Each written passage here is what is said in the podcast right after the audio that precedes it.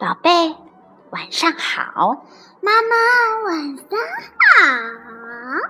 甜甜圈睡前故事的时间又到了。宝贝，今天上学快乐吗？快乐，我今天要去学游泳，真的超级期待。嗯，你非常喜欢游泳，非常期待去游泳是吧？对。我们讲完这个故事的时候。就要进入梦中啦。对，宝贝，今天想让妈妈给你分享什么故事？三个黑公主格林童话的故事。妈妈，那妈妈去把这本书找出来。好的。现在。我们的故事就完美开始啦！妈妈，等一下，我还有一句话呢。是不是上次讲过科尼去游泳的故事？对，上次我们讲过科尼去游泳的故事，所以你也爱上了游泳，是吗？是的。好吧，今天我们的故事就正式完美开始。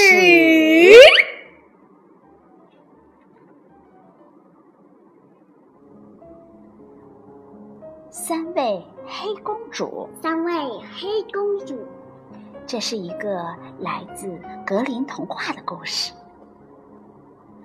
敌人包围了东印度，他们说不拿到六百元钱，绝不撤走。于是城里的鸣锣宣告说，谁能拿出六百块钱，就能当镇长。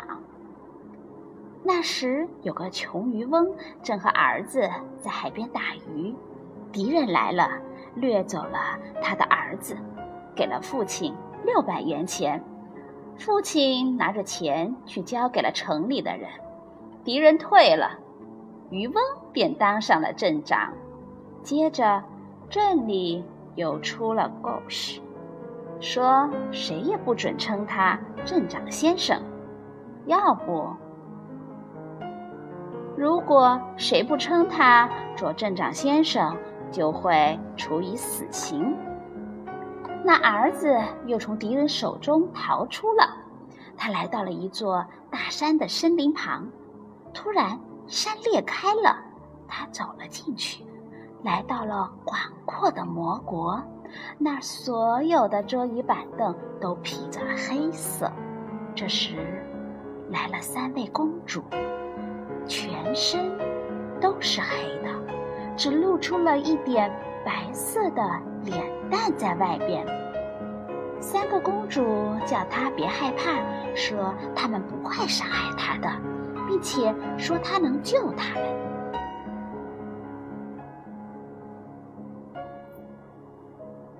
她说她愿意效劳，只是不知道怎么做。三位公主便要求。他在一年内不能说话，不能够看他们一眼。不过他有什么，尽管开口，只要他们能做到，就会尽量满足他。于是他在那里住下了。过了一段时间，他提出要去他爹爹那儿，他们答应了。临走的时候，让他带上一袋钱，披上他的旧衣服，但是过一个礼拜就得赶回来。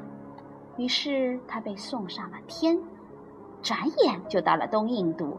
他在渔翁的茅棚里找不到爹爹，便问人们：“穷渔翁在哪儿？”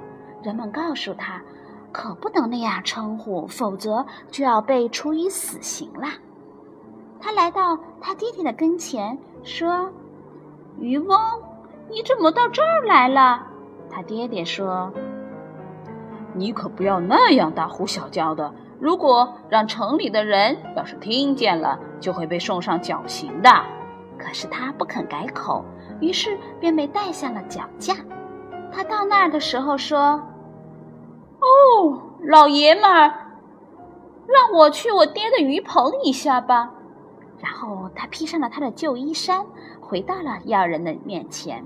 他说：“瞧瞧，现在的你们吧。”难道我就不是那个穷渔翁的儿子吗？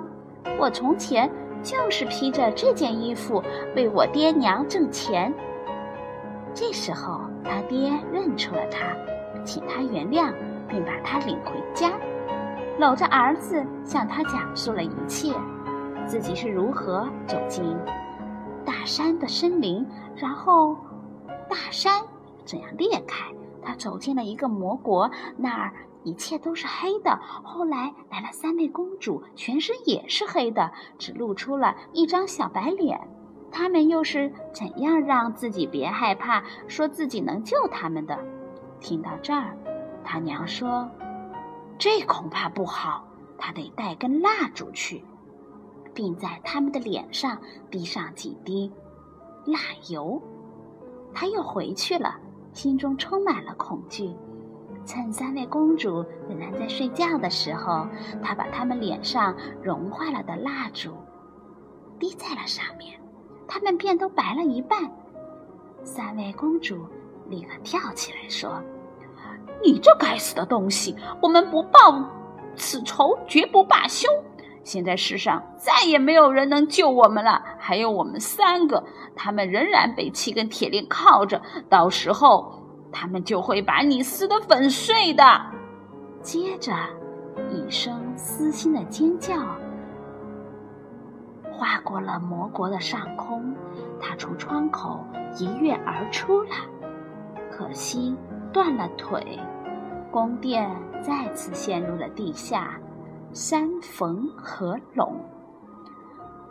从此再也没有人知道他在。何方了？故事讲完了，读了这个故事，我们是不是懂得一些道理呀？是的。比如说，我们一定不能像渔夫的儿子那样不守承诺，这样既会伤害别人，又会伤害自己。你对别人好，别人也会对你好。而且，如果答应了别人要做一件事，就一定要做到。说到就到。好吧，今天的故事就讲到这儿啦。